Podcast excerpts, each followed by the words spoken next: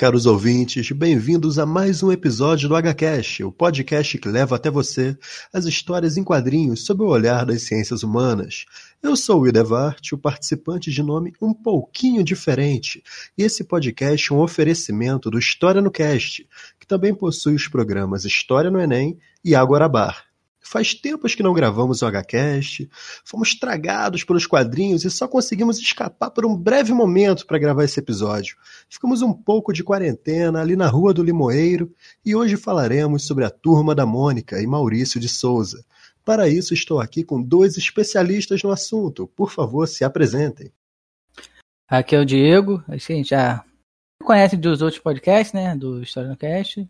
É isso aí. É, vamos falar um pouco da Turma da Mônica, que é divertida, legal, é para jovem, para adulto.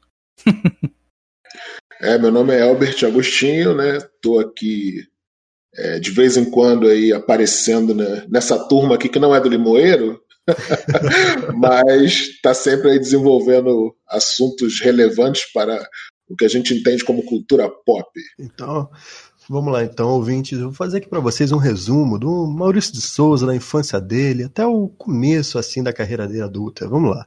Maurício de Souza, ele cresceu em Mogi das Cruzes, em São Paulo. Aprendeu a ler com gibis e desde pequeno queria trabalhar com desenhos. Seu pai, que já havia tentado a vida com diferentes tipos de artes e trabalhos, o estimulou e aconselhou e também a sempre administrar seus negócios. Na adolescência, Maurício conseguia pagar o aluguel da casa dos pais, só com a renda de ilustrações de publicidades. Aos 19 anos, já em São Paulo capital, levou suas ilustrações para um dos jornais, que hoje é a Folha de São Paulo. Falou com o diretor de arte do jornal, disse que buscava uma chance como desenhista. A resposta foi: desista. Maurício ficou sem chão naquele momento e foi embora quase chorando. A tristeza dele era tanta que, enquanto ele ia embora pelos corredores do jornal, chamou a atenção de um dos repórteres, que parou o que estava fazendo, parou o trabalho, foi ali conversar com aquele jovem rapaz que parecia tão desolado. Então ele chegou, conversou, viu o que se tratava e deu um conselho para ele. O conselho de aceitar qualquer cargo disponível no jornal, qualquer coisa que fosse. Porque assim no futuro, quando ele quisesse novamente mostrar suas ilustrações, seus trabalhos, ele estaria mostrando para amigos, amigos e colegas, e não para estranhos. Dessa forma, Maurício, ele escutou o conselho, ele gostou. Aí dessa forma ele começou a trabalhar no jornal, primeiro como revisor de textos e depois como repórter policial.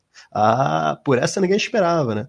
O criador da Turma da Mônica já foi repórter policial. Inclusive, ele se vestia com sobretudo para ficar parecido com os personagens de quadrinhos de suspense. Aí, o que vocês acham disso? Cara, o, o Vale Maria ficava, ele queria ficar, ele se inspirava no Dick Tracy, né? Era um personagem de quadrinho da, da época. É, é legal a gente hum, é, pensar que o Maurício Souza nasceu em 1935, então ele cresceu, a, inf a infância dele, ele ele teve contato, foi uma época, né, que os quadrinhos mais clássicos estavam chegando, mais clássicos norte-americanos, estavam aqui no Brasil, então ele teve muito contato com quadrinhos como Bucky Rogers, Batman, Andrake, Flash Gordon, o próprio Zorro, esse tipo de, de quadrinho. A gente vai ver depois que isso vai é, ser refletido de certa forma na história dele e até nas produções que ele vai fazer posteriormente. É interessante também ter um, um caso que o Ida não chegou a comentar, mas antes desse trabalho na, na Folha, né, que era dividido em Folha da Manhã, Folha da Tarde, Folha da Noite, se não me engano, e trabalhar na Folha da Tarde, se, se não me equivoco era isso. E, mas antes disso, ele trabalhou como datilógrafo né, numa empresa de contabilidade, em que o cara fazia um estrambique, e certa vez, o mais impressionante do que ele ser repórter policial foi que chegaram lá e botaram ele em cana, né? Ele ficou Caramba. preso. Não, ótimo, ótima lembrança, cara. Eu tinha esquecido disso, que ele ia para uma entrevista de emprego e ele foi preso na noite anterior. Foi preso e acho que, se não me engano, foi a mãe dele que foi soltar ele lá. Explicar que ele não fazia parte do esquema. Aos berros, aos berros. Vocês é. prenderam um jovem trabalhador. Exatamente. Então, aqui tem uma, uma. É interessante a gente ver como tem uma história um pouco interessante por trás desse, desse autor. Né? Não faz. É, é, não, em relação ao que o Diego está comentando, eu acho que é legal é, pensar que realmente ele incorporava essa, esse detetive, né?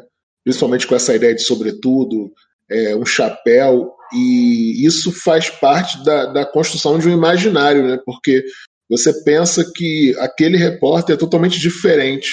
Então, o quanto é, essas histórias todas aí que o Diego comentou, né, essa leitura de mundo dele, estava naquela tentativa de personagem que ainda não estava é, sendo vista pelos colegas ali de trabalho já nesse momento, só que ele estava ali como um personagem em si, né, que depois vai se tornar aquele que constrói os personagens. Nossa, muito bom. Também o ouvinte que ficou curioso com isso, tem fotos dele vestido desse jeito aí no, é, no Google. É dá, dá pra achar até na internet, no, é. Google dá até pra encontrar sem muita dificuldade. Tem na, na, na biografia dele, na autobiografia dele, né? Tem o, a foto dele assim também, é, vestido de sobretudo e chapéu. Oh, oh. E outra coisa interessante também que é, muita gente não sabe é que na, assim, na primeira oportunidade que ele teve de, de fazer um, uma tira de, de fato, ele não, não era a turma da Mônica, né? Ele, os primeiros personagens são o Franjinha e o Bidu, que é o cachorrinho, e o, e o Franjinha, que é o menininho lourinho. Isso, eu, eu ia falar duas coisas também, né? Eu ia falar das, das outras profissões, de outras coisas que ele conseguiu na juventude, né? Como, é, como ser vencedor recorrente de concursos de canto e como narrador de rádio também. Então entrou no ponto muito bom sobre os primeiros personagens, que eu lembrei que ele quando queria ser desenhista, ele era muito influenciado pelo Will Eisner, por Spirit também. Então ele queria escrever histórias adultas, né? Histórias nessas pegadas. Ele nunca teve, né, crianças como público principal. Foi algo que ele nem percebeu que estava acontecendo, né? Um belo dia ele percebeu que escrevia para crianças. É interessante, é, ele vai construindo isso aos poucos. Ele foi escrevendo e foi percebendo que as crianças tinham mais essa, essa ligação com as histórias dele. Isso é, é interessante também porque com, assim, conforme o número das, das tirinhas foram aumentando, que ele foi produzindo, ele teve uma. Ele foi buscar uma oportunidade de, é, na editora Continental, né? Que era. Um dos responsáveis era o Jaime Cortez, que é um dos maiores quadrinistas do, que o Brasil já teve, um luso brasileiro. Né? E, o, e esse camarada, ele é interessante porque ele tentou fazer, ele tentou reformular o estilo dele para uma para uma pegada mais de terror, uma parada mais, uma coisa mais séria. e o camarada chegou para ele e falou para ele, pô, por que que tu me trouxe essa porra aqui? Tu desenha bem pra caramba o outro. Basicamente foi isso que ele, ele disse, né? Por que que tu me trouxe essa porcaria aqui? Se tu sabe, se tu desenha outra coisa de maneira exemplar, magnífica. Ah, eu lembrei disso. O cara perguntou, né? Peraí, você, é você que desenha o Bidu? Que desenha é. Por que tá me trazendo esse lixo? Essa porcaria. E eu... Tava tentando mudar o gênero, né? Uma tentativa de mudar o gênero. Não, é, ele tentou, se a gente pegar a parte mais técnica, né? O Albert deve lembrar quando a gente estava lendo o livro lá do Will Eisner, tem muito disso, né? Dessa questão do, de tentar mudar o estilo. E então, o formato foi mais ou menos tem uma, Tem uma curiosidade, é, Diego, em relação a isso que a gente está falando mesmo, que é, tem um personagem que o Maurício de Souza desenhou, que depois ele colocou em uma das revistas, assim, quando ele já tinha mais sucesso, quando já tinha a turma da Mônica, né, quando a galera já conhecia esses personagens, é, teve um personagem que ele desenhou, segundo os relatos dele mesmo, é, por volta de quando ele tinha 12 ou 13 anos, que ele chamou de Capitão Picolé. É verdade, é verdade. Tem e esse personagem, ele era, ele era como se fosse um esboço do que é o Horácio, aquele dinossaurinho verde, né? Oh, e muito bom tu falar do Horácio, né? Porque ele é o que ele criou depois, logo depois do Bidu e do Franjinha, né? Vem o Horácio, que é um tiranossauro vegetariano, maravilhoso. Não, e detalhe, o, o, o, mundo dos dinossauros ele utiliza para as reflexões dele, né? Se você procurar as entrevistas é, dele, ele vai dizer que o, o, o, Horácio é uma espécie de alter ego, porque é um dinossauro que está sempre refletindo, tentando entender aquela sociedade ali dos dinossauros, né? Então ele, ele coloca os pensamentos e colocava né, as reflexões todas nesse dinossauro. Não, é, é muito bom que, que, rapidinho, na autobiografia dele, ele que ele já, ele já com 83 anos, ele falava que até aquela época ainda era ele o único que escrevia os roteiros do Horácio, o único personagem sim, que ele sim, desenhava. Perfeitamente. É. Porque ele tentou fazer, ele fala até que tentou botar alguém para fazer, mas não dava, porque o, ele, foi o personagem inspirado nele, né? Segundo veio algum ele comentando, até acho na, na própria na biografia dele ele fala que foi o personagem inspirado nele, que tem aquele quê de timidez que ele sempre se coloca como uma pessoa tímida.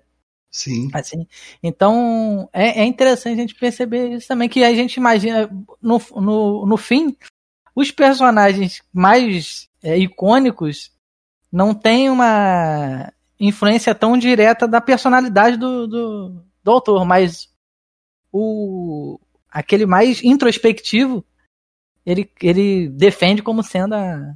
Tem um carinho mais especial, né? É um carinho mais especial. O que, é, o que é curioso também é que os personagens que ficaram famosos, os primeiros, digamos assim, né? Realmente foram o Franjinha e o Bidu, e depois ele foi construindo uma turma que tinha outros personagens ali, como Jeremias, né? O, o Titi. E é muito engraçado, porque tem um personagem, vocês devem ter visto de repente aí, porque a gente acaba crescendo é, com esse imaginário da turma da Mônica, né? Às vezes lê na escola, quando é pequeno. E aí eu, eu tive a oportunidade de, de quando estava pesquisando, ir ao estúdio do, do Maurício de Souza, né? E aí teve uma guia que trabalha lá, a gente foi conversando, visitando as salas. E aí. Legal. E aí eu falei com ela, ah, esse, eu conheço esses personagens, etc. A gente foi conversando. É, e aí eu falei, esse aqui é o Tite, né? Ela, não, Titi. E aí foi muito curioso, né? Porque assim, ausência de acento total, então eu, eu pensava na minha leitura ali desde a infância que o nome tinha uma sonoridade e ela apresentou outra assim de uma maneira muito severa, do tipo, você não sabe o que você está falando, você não está entendendo, você não é pesquisador? É, que absurdo, né? Ela e, puxou o livro de regras do contrato de trabalho, né? Sim, como falar e, e essa questão dos personagens como o Franginho e o Jeremias, por exemplo, como eles foram criados primeiro, quando você vê eles com a galera da Turma da Mônica, você vê que tem uma nuance de idades. Sim. Não sei se vocês já perceberam isso. Tanto sim, que sim. tem uma história que ele chama a galera do, do Jeremias do Franginha de turma do Bermudão, que é como se eles fossem mais velhos, né? Do sim, que a galerinha. pré-adolescentes, né? Exatamente. Eles não brincam mais com, com a turma que é a turma mais efetiva, que seria a turma da Mônica. Que vai por todas as idades, né? Que depois tem o rolo, né? A Tina, que já é o público adolescente. Depois e... vai, acaba tentando alcançar outros públicos também, né? Mas no. O, o, o legal, assim. A, as histórias da turma da Mônica elas sempre foram mais direcionadas a, a essa questão de infância e tudo mais, sendo levando sempre uma, trazendo sempre a inocência, inclusive é uma inocência defendida pelo, o, pelo Maurício de Souza. E tem uma, uma parte da história dele que eu acho interessante a gente mencionar, que é assim, meio que diretamente ligada à história do, do Brasil, que é o, de, o fato de quando ele foi é, presidir a Associação de Desenhistas de São Paulo. Uh, perfeito, vai, manda ver. Que o. O que acontece? No, a época, na década de 60, no início da década de 60, assim, mais de 90% das histórias publicadas no Brasil eram estrangeiras. Então, havia um movimento desses, desses, desses representantes dos desenhistas de tentar implementar uma. aumentar a, a participação de desenhos internacionais, dar um maior destaque para eles. Então, o Maurício de Souza ele conseguiu é, é, contato com assessores do Jânio Quadros, né, presidente que havia sido eleito à época, e ele elaborou de fato um projeto nesse sentido. Só que o que acontece com o Jânio Quadros? O que acontece com ele?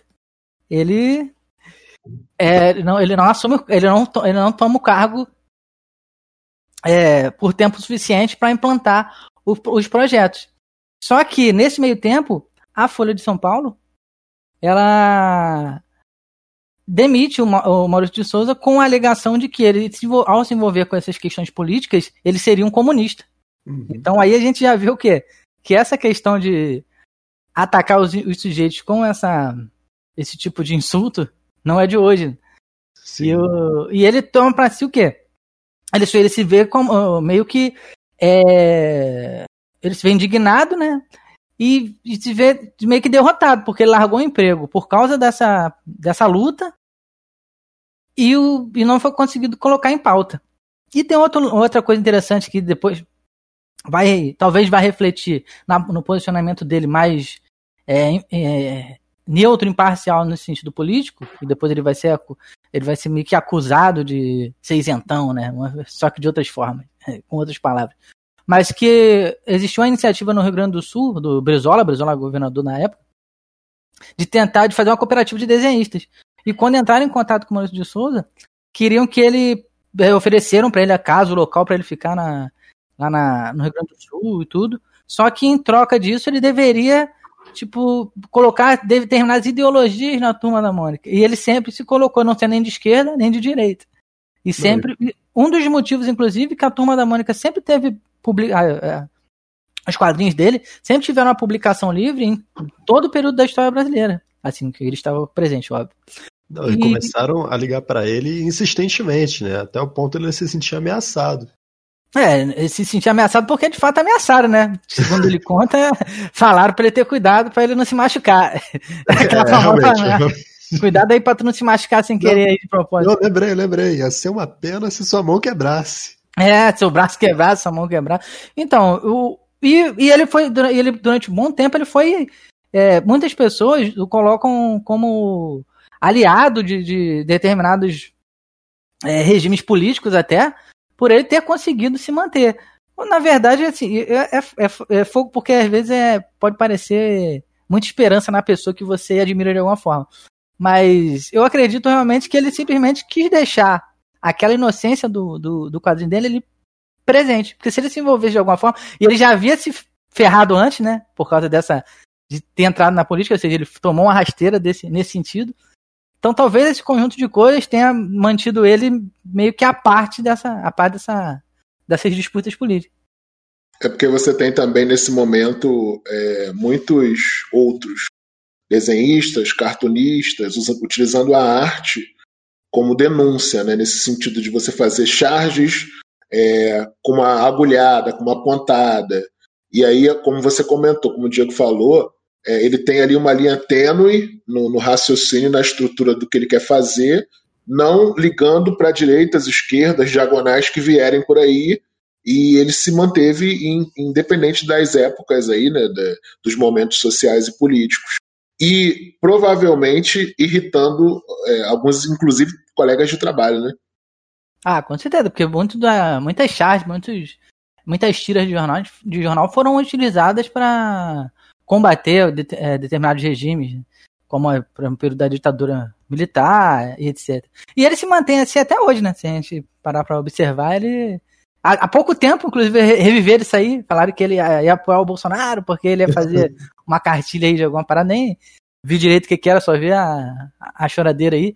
Mas, mas é, é assim, porque ele sempre se. A verdade é que ele sempre é, se colocou à disposição esses personagens para todos os tipos, todos os governos que passaram pela, pelo país. De certa Sim, forma, é uma crítica que pode ser feita, grosso modo, mas há uma necessidade de, de, cancelar o Maurício de Souza. Vamos cancelar o Maurício de Souza. É, teve, teve recentemente também um um, uma espécie de problema. Não sei se vocês devem talvez ter acompanhado que com essa questão de roteiro, né? Ele, igual a gente estava falando no início, ele mais supervisiona e aí tem uma galera mais jovem que está produzindo, né? Pela pela Maurício Souza Produções e foi especificamente na turma da Mônica Jovem. Teve uma um quadrinho que a Mônica falou é, Meu Corpo, Minhas Regras. Ah, eu lembro. É. E deu um problemaço no sentido de que né, ela está se posicionando, e, mas na verdade o pessoal é, inflamou uma situação que é um discurso social é, efetivo, que tem acontecido a cada dia mais, né, no sentido de propagar a questão da democracia e a posição das mulheres. Então, assim, por ser uma revista jovem, ela fugiu, é, para adolescente no caso, né, fugiu um pouco do formato do que a gente chama de turma da Mônica clássica, mas assim, a matéria ela invadiu aí todas as redes possíveis.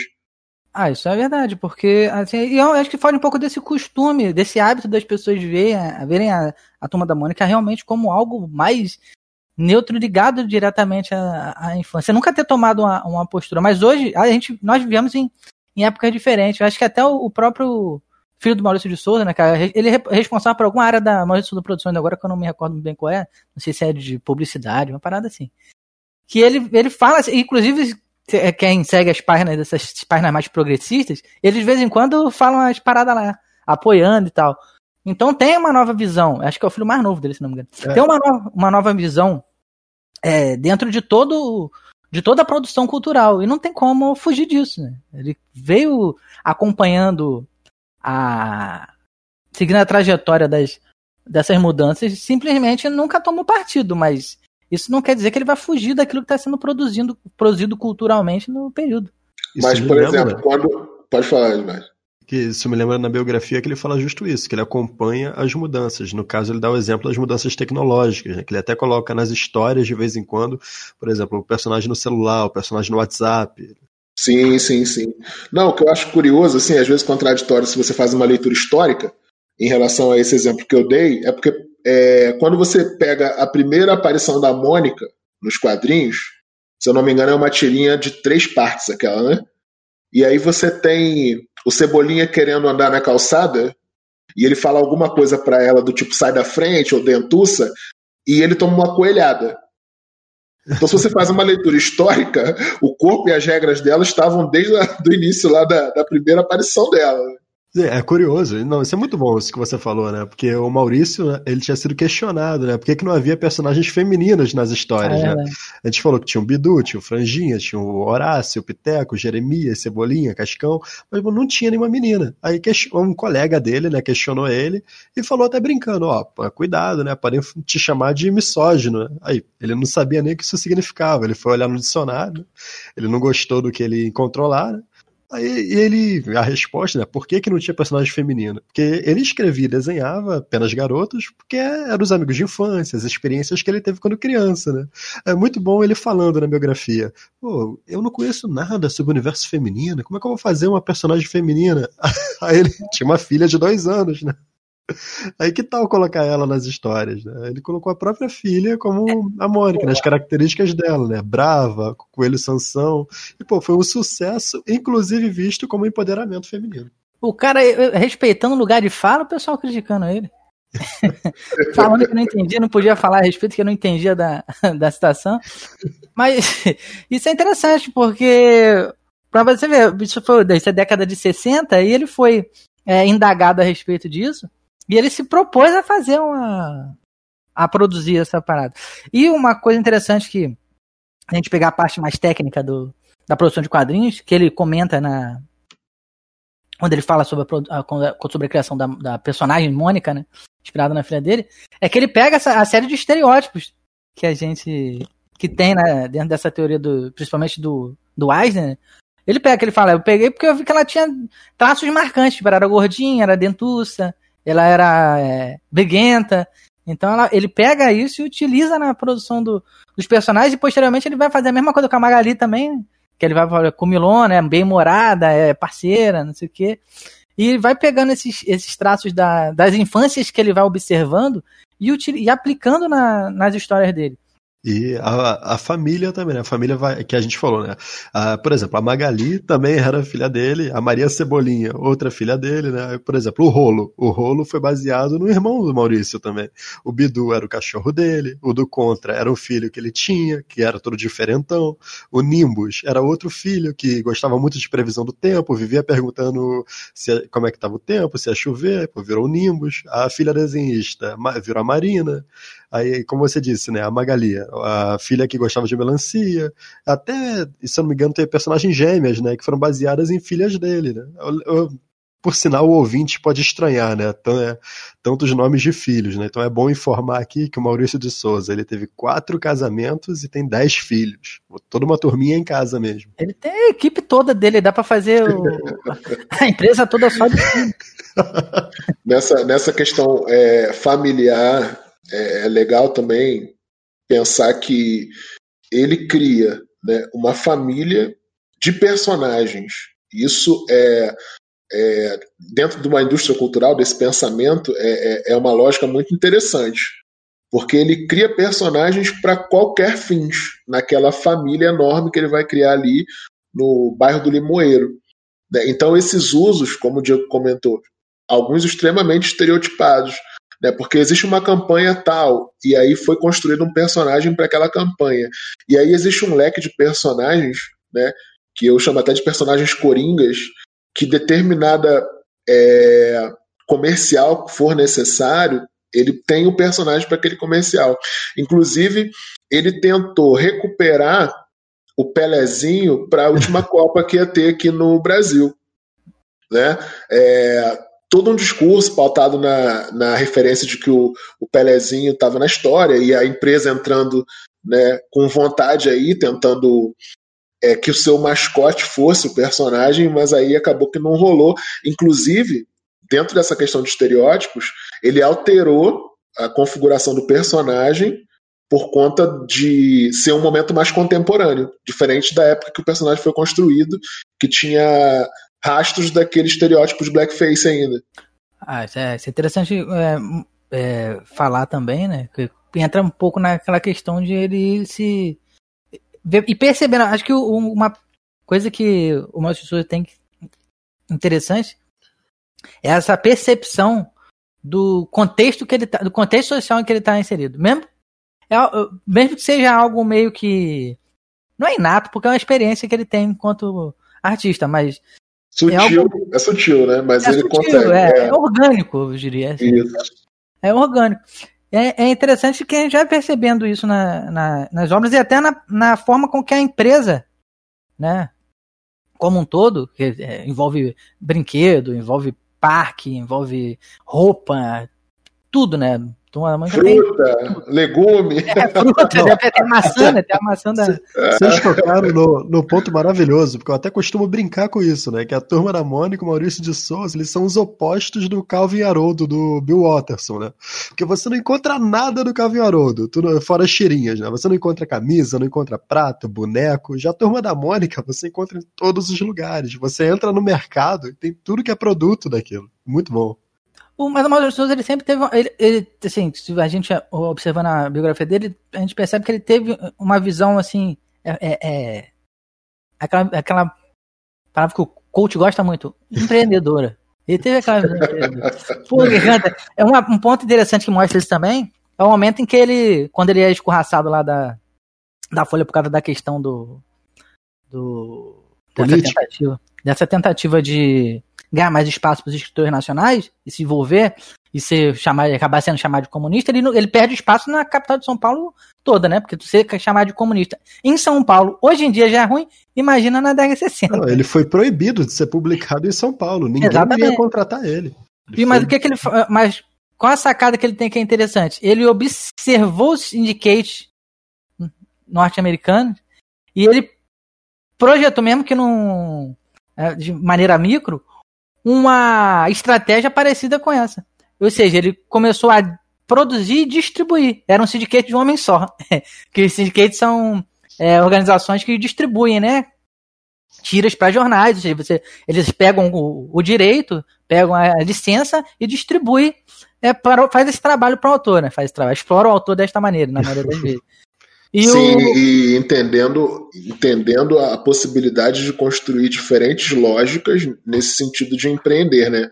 Porque você tem ali é, o jornal, né, com as tirinhas, e aí você tem as histórias em quadrinhos, e aí você tem a oportunidade de fazer livros ilustrados. Tem um desses que ele fez, dos livros ilustrados, que é muito curioso, porque tem uma história, por exemplo, é, que, que vai mexer com folclore, aí tem o, o Saci. Né? E aí tem o Saci, que é aquele moleque levado, que ainda é não, não tão mais moleque, já está mais velho, é, que está sempre amarrando o, o, rabo dos animais, etc. e tal.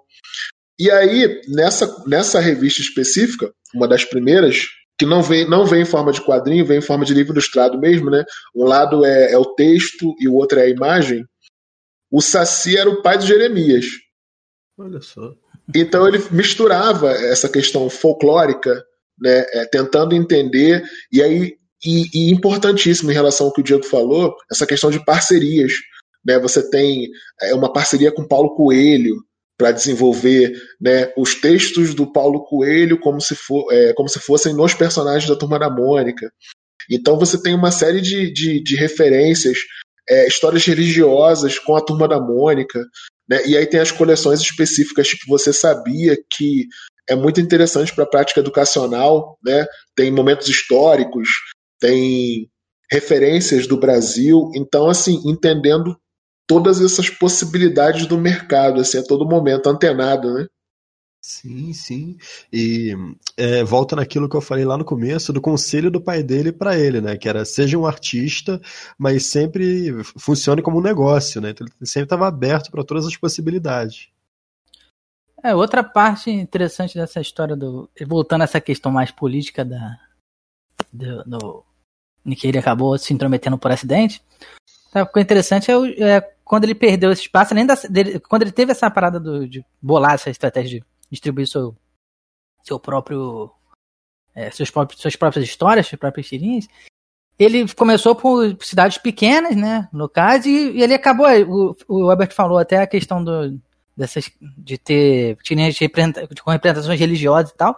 E ele começou com as, com as vendas paroquiais, né? De, Isso, muito bom. Ele vendia para pequenas para distribuições mínimas em cidades pequenas, que era onde a influência do, das, dos jornais da capital não chegavam. E era aquela loucura de logística, né? Dele mesmo entregar, encher é, dele... o carro de coisa e entregar. E ele, faz, ele fez uma coisa muito interessante, que ele. Eu esqueci o nome da parada agora. Que é o que faz a prensa do quadrinho. Ele tinha feito um acordo que ele podia ficar com aquilo ali. Ah. E eu achei isso interessante. Então ele usava aquelas prensas para fazer. A que já tinha sido produzida.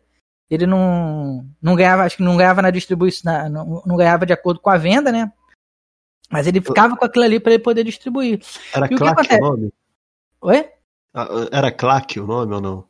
Não lembro, eu não lembro o nome daquele ali. Eu sei, eu sei, que era genial, era um, um supra-sumo da loucura, porque ele tinha um caderno anotando qual cidade saiu tal tirinha. Aí ele podia botar aquela tirinha em todas as outras cidades em tais dias. Ele tinha um caderno assim, para sempre reutilizar o material, para não, não. Porque senão era muita coisa que ele teria que fazer por semana. Sim, sim, é uma, uma estrutura, né? E, e em relação a essa questão que eu, que eu comentei, por exemplo, de criar uma família de personagens é, e adaptá-los, tem uma, uma revista específica que eles desenvolveram, chama Clássicos do Cinema, ah, e era muito interessante você vendo a maneira que ele optava por colocar. O Clássicos do Cinema é, é uma paródia de, de filmes famosos né, que eles fazem. E o, o quanto eles vão colocando o personagem no, no, espaço que eles acham que é, que é legal. Porque, por exemplo, tem o, tem o personagem louco, né? do, do Maurício de Souza. E aí, quando eles fazem é, clássicos do cinema de Volta para o Futuro, o louco é o, seria o Emmett Brown, o doutor, a referência. né? E, e, em contrapartida, quando eles fazem Batman, o louco é o Coringa. Então tem todo esse jogo, né, de você colocar ali qual identidade combina mais com tal personagem, então eles vão moldando ali para fazer essas paródias. Não, e cabe perfeito naquela frase, né? De gênio e louco, todo mundo tem um pouco. Pega o Emmett Brown e o Coringa. Não, eu adoro esse clássico do cinema. Eu lembro a primeira edição, que era o Jurassic Park. Pô, muito genial. Pegar o Jurassic é. Park e colocar o Jurassic. Ele é muito bom. Acho que foi tendo, tendo uma, uma interessante também é Vingadoidos, né? Que é, é referência ao, aos Vingadores e, e aí é muito, muito curioso, assim, a maneira que os personagens vão adquirindo os poderes, etc e tal. Eu acho que o mês passado que saiu também foi o Senhor dos Anéis, né? Tem também é. uma dessa aí. Eu não sei, eu não sei se já é uma continuação. Acho que é, é das duas torres agora. Ah, sim. É que ele tem, tem saído várias, várias histórias desse sentido, misturando, até fazendo crossover, né? Que eu, eu, um que eu vi há pouco tempo, que eu acho que é no passado, que é uma com os personagens do Osamu Tezuka. Sim, ele, ele teve uma parceria que ele queria desenvolver há muito tempo, né? E parece que ele conseguiu fazer com a, com a família do, do dele e, e, mostrou esse mundo dos personagens brasileiros com os personagens é, do, do Tecusa, né? É, o, o, é interessante essa parada do, do Tecusa, porque ele foi o. Ele, ele tentou fazer essa parceria acho que em 1989, se não me engano. Foi por aí, por aí. E ele, e ele tentou, ele visitou ele um pouquinho antes disso. E não deu tempo de, dele é, firmar esse projeto porque ele morreu, né? O, o Santesuka acabou sim, falecendo. Sim, sim. Aí acho que ele conseguiu fazer uma. Se comunicar com a família, né? E tal, e aí parece que rolou essa parceria. Mas isso, isso é uma coisa muito curiosa que às vezes as pessoas pensam que por conta da, desse mundo digital tecnológico que a gente vive, não saem mais revistas. E hum. pelo contrário, né? Eu, como também pesquiso essas questões Estou sempre dando uma olhada na banca. Então, por exemplo, é, nesse período é, pós, é, anterior à, à, pandemia, eu encontrei uma que eu achei muito curiosa até para utilizar em sala de aula, né? Que era uma Você Sabia, falando sobre a história do Charles Darwin. Rapaz, eu sou doido por essa edição. E, e, eu achei super recente, mas eu entendo que, que, eles continuam relançando, mas há pessoas que acreditam que, que deu uma parada né, nesse tipo de publicação física, digamos assim, mas eles estão fortemente produzindo a todo momento aí essas histórias. Sim, eu tinha visto que eles lançavam em média 14 revistas por mês e mais três especiais. Muito Sim, e, pro, e, prova disso é que recentemente eles lançaram a Milena, né? Que é mais uma personagem dentro do, da família extensa ali que eles construíram no, no Limoeiro ali. É, o, a tendência é. Assim, as vendas de, de quadrinhos diminuíram bastante. Só que isso é uma visão. Assim, a gente tem essa visão generalizada porque, de fato, é muito mais fácil agora, sei lá, eu tenho um tablet, até criança fica com tablet e fica lendo tirinha, até as próprias tiras de, de jornal deram uma, uma diminuída de maneira geral. Só que isso não. A tendência é uma, é uma coisa tipo do livro. Na época que começou a sair livro digital, todo mundo falou que o livro ia se extinguir. Eu acho que só muda a forma com que ele é distribuído. Talvez e, o, e, a, e, de, e a forma com que ele é consumido. E acho que os, os gibis, né, esses gibis mais periódicos, vai acontecer a mesma, então, está acontecendo a mesma coisa. O ruim é, assim, por um lado, tem a questão também que agora virou artigo de luxo, né? Comprar revista em quadrinho. Tá sim, sim. É, pô, é capa cartão 20 reais, é difícil. E até nisso a, a empresa, a Mal de Produções, ela tá participando, né? Porque com as graphic novas agora, a MSP é isso. É um artigo de luxo. É bonita, grande... bem trabalhada, com a arte, trazendo novos artistas para desenhar novos, assim, alguns são até renomados já em outras com outras obras, mas trazendo é, mais artistas nacionais para produzir obras com para um segmento um pouco mais é, velho, né, para pessoas mais de mais idade, assim com uma pegada um pouco mais séria, mas sem perder de certa forma a essência do, do que é a turma da Mônica em si. E essas é graphic novels, tá falando, Rapidinho, que essas graphic novels né, eram um dos diversos sonhos do Maurício de Souza. Ele fala na biografia que ele sempre viu as graphic novels como a nata dos quadrinhos. E ele ficava até é, surpreso, tipo, será que os meus personagens podem estar em uma? Porque, tipo, dá uma graphic novel inteira para um personagem. E acabou que foi um sucesso, né? Os temas abordados, muito incrível. É, é legal falar sobre essa questão da, da, da mudança aí, é, da representação do personagem, né? Porque, por exemplo, é, quando ele escutou, e aí falando do Maurício de Souza, quando ele escutou a ideia da turma da Mônica crescer em estilo mangá, pela produção, pela galera que trabalhava, inicialmente ele, ele não gostou. Né? Ele ficou extremamente incomodado. É, e aí, também pensando, obviamente, nessa questão de, de possível sucesso, né? É, as crianças vão ficar maiores e tal. E aí, depois, ele, ele comentando aí em uma dessas entrevistas, ele, ele até aceitou. E essa questão das graphic novels, é, ela surge com, com um projeto MSP50, que primeiramente é, são convidados 50 é, desenhistas né, para fazer os personagens do Maurício de Souza. Eles poderiam escolher é, qual personagem eles achassem mais interessante. E curiosamente, quando você pega a primeira edição dessa MSP 50, que viraram praticamente quatro, é, há muitas histórias sobre o astronauta. Acho que muitos dos desenhistas né, que estão ali naquela primeira MSP 50, eles liam o astronauta quando eram mais novos e aí pensaram em possibilidades é, muito grandes para desenvolver esse personagem. E o sucesso foi tanto que ele fez mais duas edições com convidados e depois o pessoal que trabalha com ele meio que deu uma reclamada, né? Pô, só, só convida o pessoal para fazer e a gente não fez nada. E aí ele fez uma versão chamada Ouro da Casa, que seria a quarta edição, né? Porque ele estava fazendo, estava dando certo e ele não se atentou que aquelas pessoas que desenhavam como ele desenha também queriam desenvolver outra arte naqueles personagens. É porque a gente vê o, o é interessante a gente tocar nessa parada da, dele sempre ter esse interesse em fazer a graphic novel, em ter seus personagens na graphic novel, porque muita gente imagina o Maurício Souza como um, um criador de revistas infantis bobas, principalmente aqui no, no Brasil, mas, mas assim, especialmente na década de 60 e 70, ele teve uma participação bem ativa com os camaradas que eram fortes assim no, no dentro desse universo do, dos histórias em quadrinhos, tipo Jaime Cortez, Álvaro de Moya, ele, inclusive, foi para. Ganhou um, um, prêmio. O Maurício Souza ganhou o prêmio Hello Kid, né? Lá na. Em que ele. Com a. as histórias da Turma da Mônica. Ele foi conhecido no mundo por causa desse, desse prêmio que ele ganhou. E o, assim, o Jaime Cortez é um dos quadrinistas mais importantes. Agora, até saiu uma, um compilado dele, acho que pelo Pipoca Nanquim, do Jaime Cortez. Que é um camarada que também pouca gente conhece. Foi um dos quadrinistas mais importantes da história, inclusive vale até fazer um podcast sobre ele. O, e outro, o Álvaro de Moya, que também é, pô, representou o Brasil, assim, foi, inclusive foi jurado de. É, foi é, jurado de muitos concursos de, de HQ, de prêmios de HQ. É, pelo mundo todo, foi representante da América Latina, na Europa, em diversos eventos. E tem um especialista em história quadrinhos, tem livros dele escrito. Tem um livro dele, inclusive, que é ele conversando com Arne, que eu tenho uma. Eu sempre falo do livro que eu tenho do Frank Miller com o Arne, que é maravilhoso. E essa mesma coleção tem um que é do Moya com o Arne, que eu nunca consigo comprar porque é ruim de achar e quando acha é caro pra caramba. Mas é, é muito interessante. E são.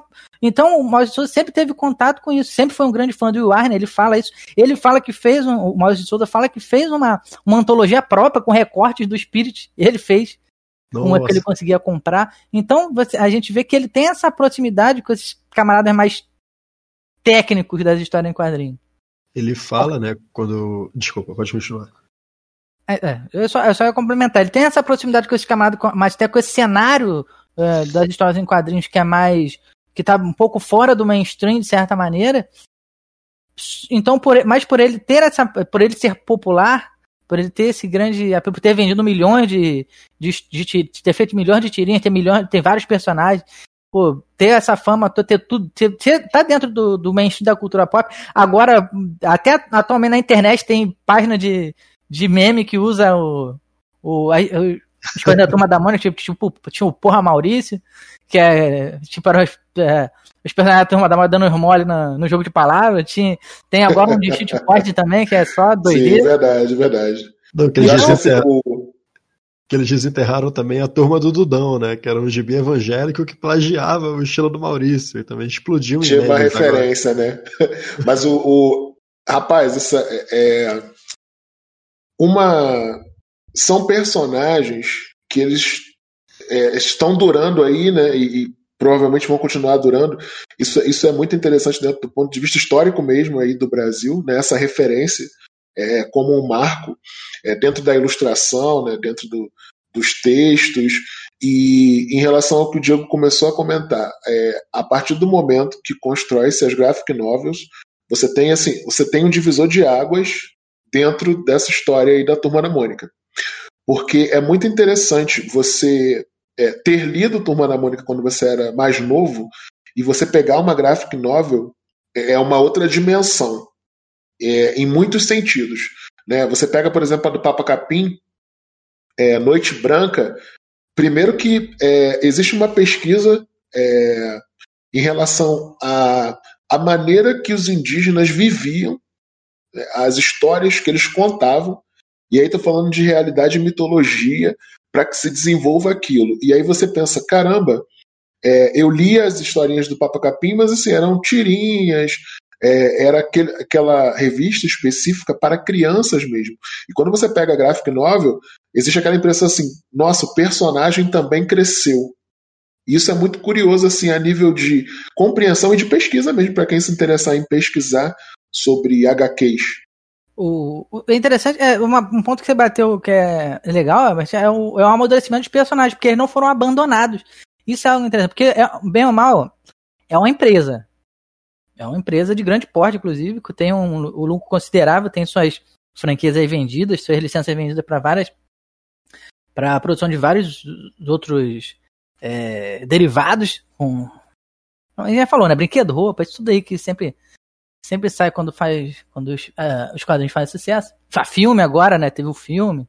Tem desenho, tem o Turma da Mônica Toy lá, que é, também ficou. fez um sucesso Outro legal. formato, sim, verdade. Então, o... é uma empresa e, e, e, os personagens não foram abandonados. Eu acho interessante a gente parar para analisar essa. essa como ele conseguiu fazer esse molde sem perder o, os personagens. Ele foi se adaptando, né? A todo momento se foi se adaptando.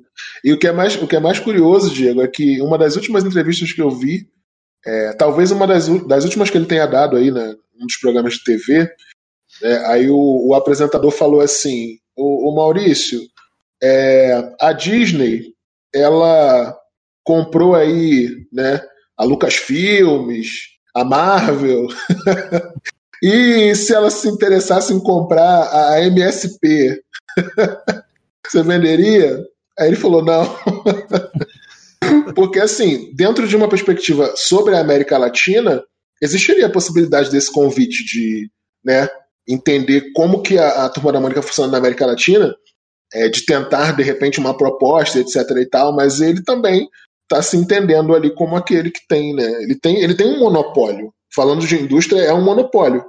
Sim, sim. É, dentro dessa dessa produção, da produção de determinada determinado tipo de tirinha, ele tem um monopólio. Assim, por, por, muito por mérito, porque a qualidade é muito boa. Mas também pela dificuldade, porque ele conseguiu romper uma, uma barreira que de fato é difícil de, de romper. A gente vê no.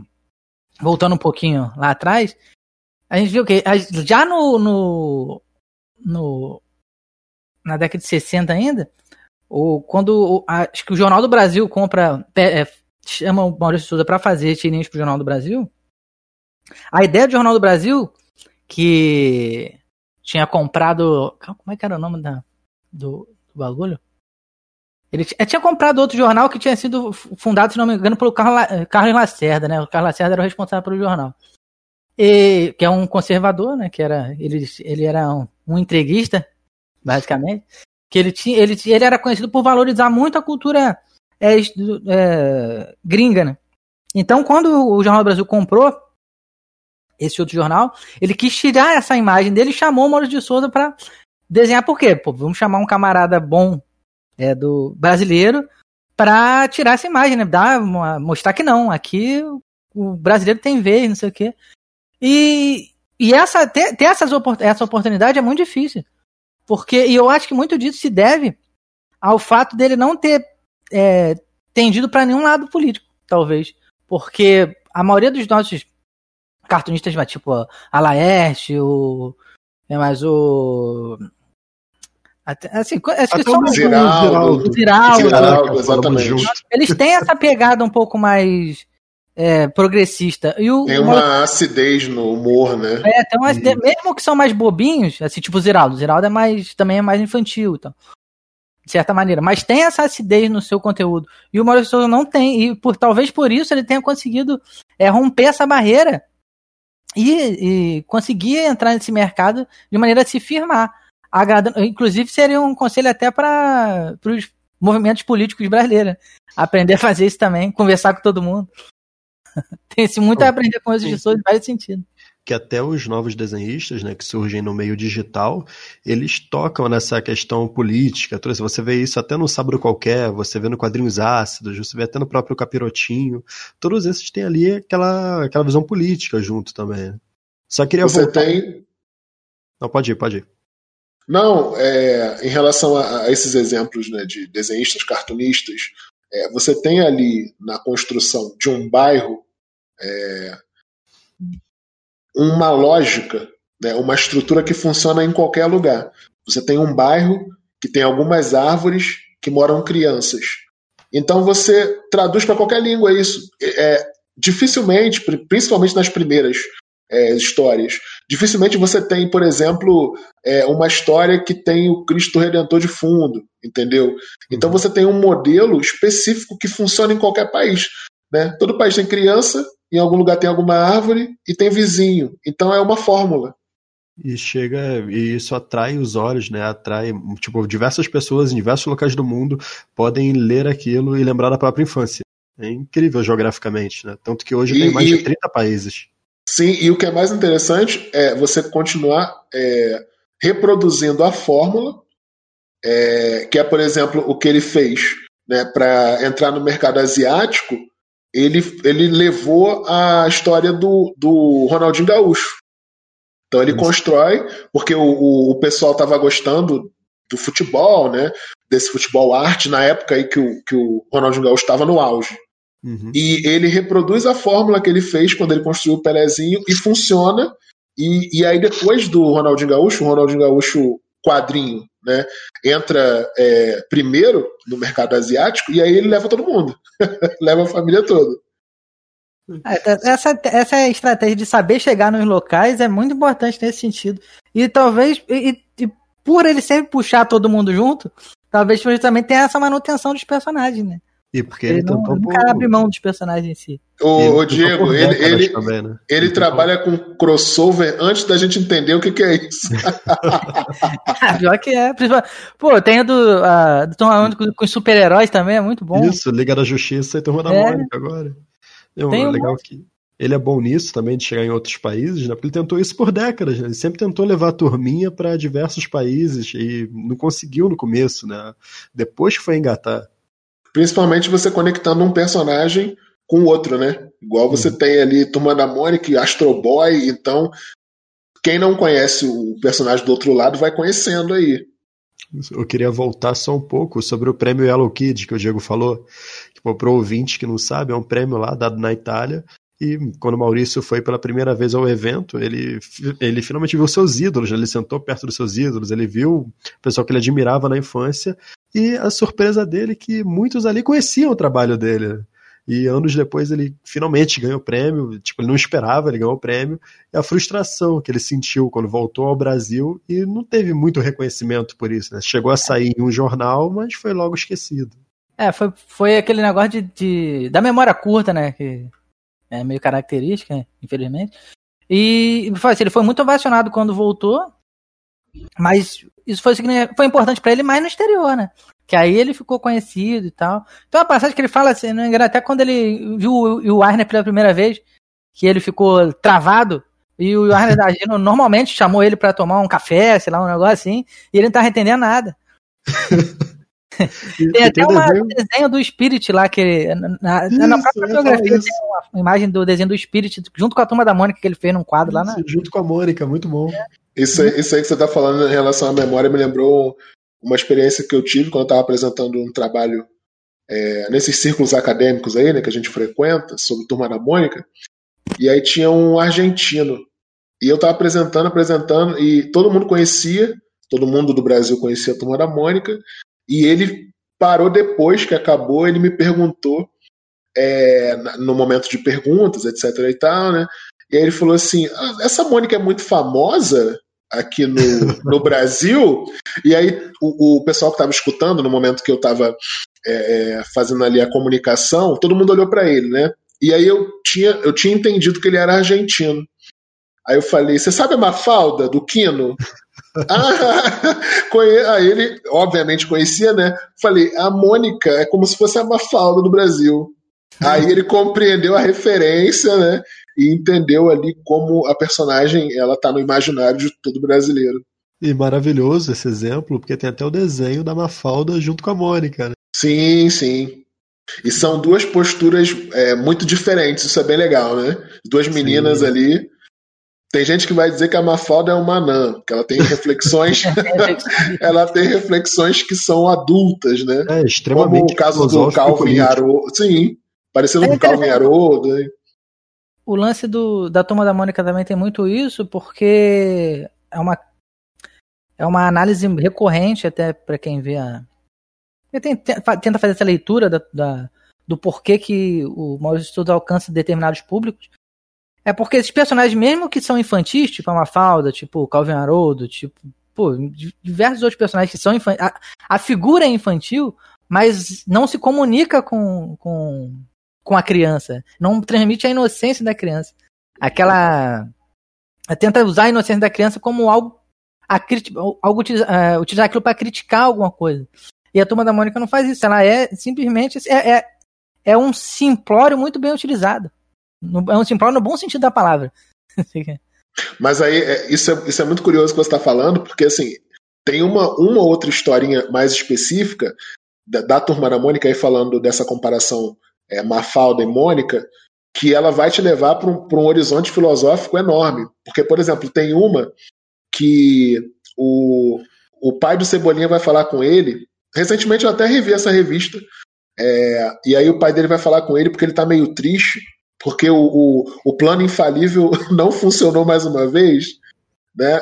E aí o pai dele fala para ele assim: é, você sabe muito bem que quando você conseguir pegar o coelhinho, vai acabar a graça.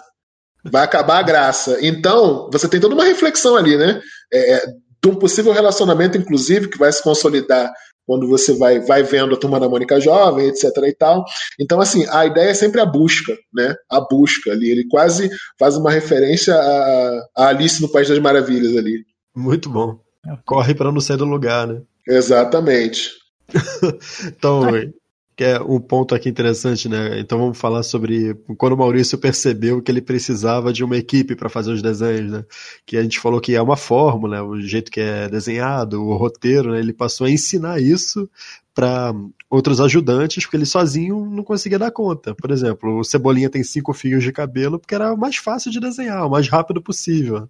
Tinha época que o desenho era super pontudo porque desenhava correndo, né? Porque tinha, tinha um prazo curtíssimo para terminar. Ele teve que preparar toda uma equipe para conseguir dar conta do ritmo de trabalho.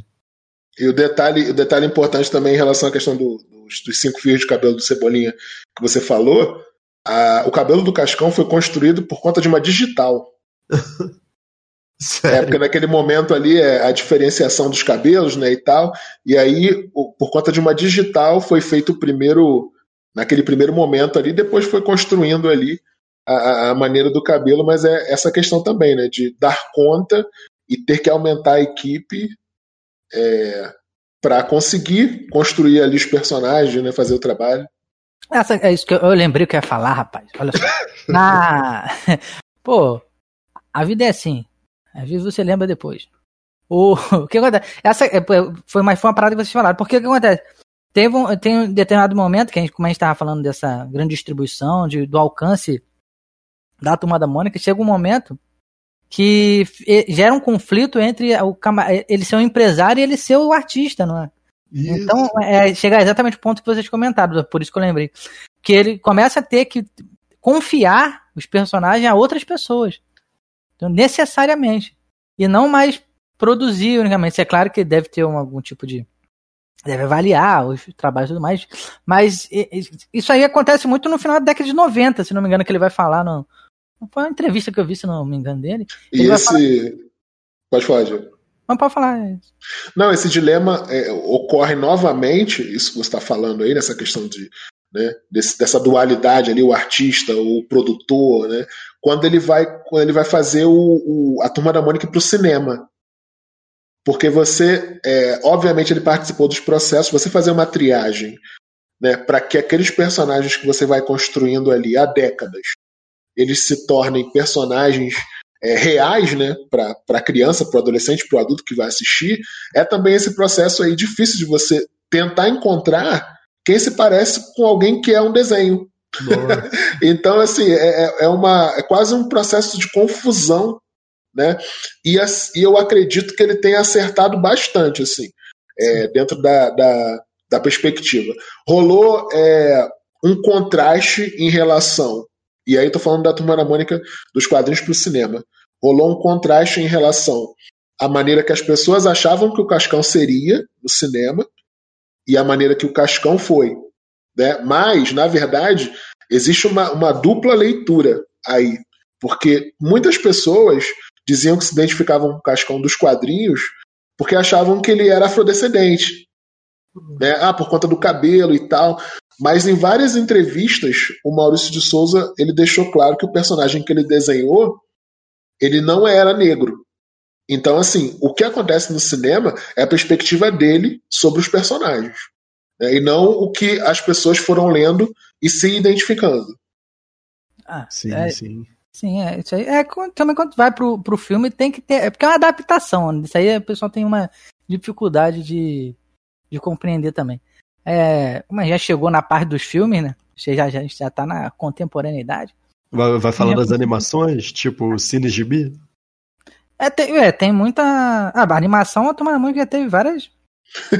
é, oportunidades em que ela foi animada, né?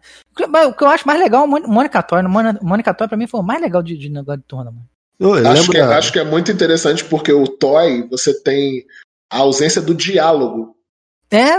E, e ainda assim, você capta o que está acontecendo, né? é quase, é quase voltar. Sim, é quase voltar ao cinema mudo ali.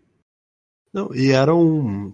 Vocês sabem como surgiu, né? Ia ser um convite pro. Não lembro se era casamento ou aniversário, acho que era aniversário da Mônica, acho que era aniversário de 50 anos dela. Aí um dos funcionários fez um estilo.